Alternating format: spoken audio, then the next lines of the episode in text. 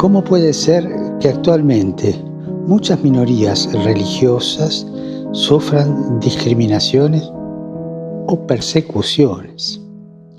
¿Cómo permitimos en esta sociedad tan civilizada que haya personas que sean perseguidas simplemente por profesar públicamente su fe?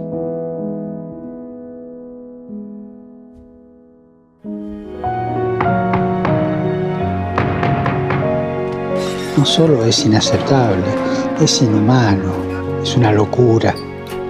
La libertad religiosa no se limita a la libertad de culto, es decir, a que puedan tener un culto el día que prescrito por sus libros sagrados, sino que nos hace valorar al otro en su diferencia y reconocer en él a un verdadero hermano.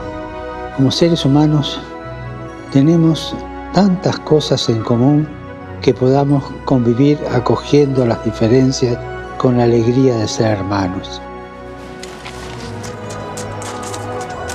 Y que una pequeña diferencia o una sustancial diferencia como es la religiosa no opaque la gran unidad de ser hermanos.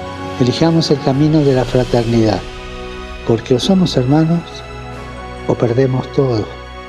Recemos para que las personas que sufren discriminación, que sufren persecución religiosa encuentren en las sociedades en las que viven el reconocimiento y la dignidad que proviene de ser hermanos y hermanas.